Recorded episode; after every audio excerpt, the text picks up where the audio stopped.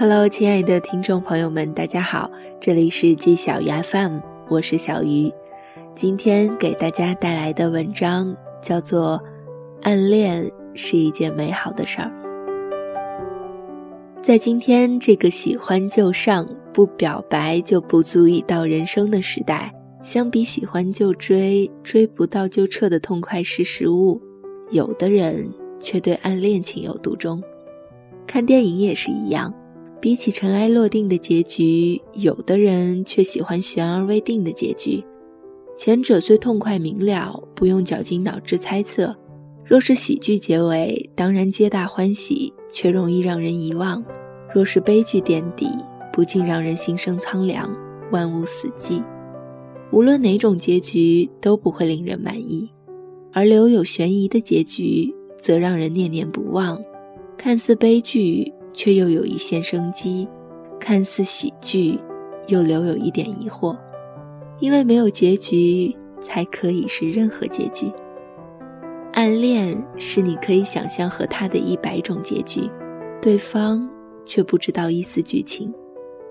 朋友是暗恋的行家，从小学的英语老师到大学的师兄，每个阶段都会有不同的对象。虽然每次都是无疾而终，但是他却并不后悔没有表白，因为在暗恋的过程中，自己也变得越来越优秀。小学因为喜欢上班里新来的英语老师，所以拼命背单词、练发音，只为获得老师赞赏的表情。后来小学升初中，自然失去了和老师的联系，但是英语从初中到大学都成为他的强项，即便数学差得一塌糊涂。英语也能后劲儿十足的拉分。初中喜欢一个弹钢琴弹得很好的男孩子，所以每天都进琴房，一练就是几个小时，捡起了小学毕业就荒废了的特长，逐渐成为琴房里的高手，很少遇到劲敌。最终，他暗恋的男孩子也不知道他喜欢他，但是弹钢琴却成为他沉淀思考的习惯。大学里喜欢上一个弹吉他的男孩，于是每天都跟打了鸡血一样去练爬格子，直到左手几个指头磨出了茧，直到终于会弹唱简单的曲子。其实弹吉他是他一直以来想要做的事，整天挂在嘴边却不肯付出实际行动。但是因为暗恋的男生，终于有了勇气和动力尝试自己想要尝试的事物。暗恋是一个借口，让你全心全意投入一件事情而不计回报，让你每天像打鸡血一样不知疲惫。其实，暗恋更像是一场修行，忍受着苦，只因相信最后的回甘。因为美好的憧憬，而连过程也觉得不煎熬，收获到的是一次次成长和蜕变。暗恋本身就是一件美好的事。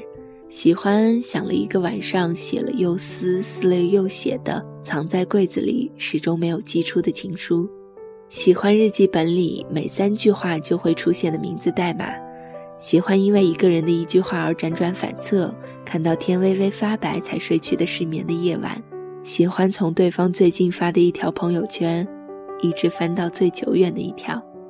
暗恋的时候，就像是任督六脉突然被打通了。灵敏地感知这个世界，耳朵能听到空气中潮湿的水分子涌动的声音，嗅到隔岸的女孩脸上的绯红带着的酒香气息，心脏时刻保持着蠢蠢欲动。暗恋不是发现一个美好的人，而是在那个人的瞳孔中发现自己。后来，你可能忘记对方的长相，记不起对方的名字，却始终记得因为喜欢的人。而一直努力的自己。以上就是本期节目的全部内容。这里是季小鱼 FM，我是小鱼，欢迎关注我的新浪微博小 M 小汤圆儿。我们下期节目再见啦！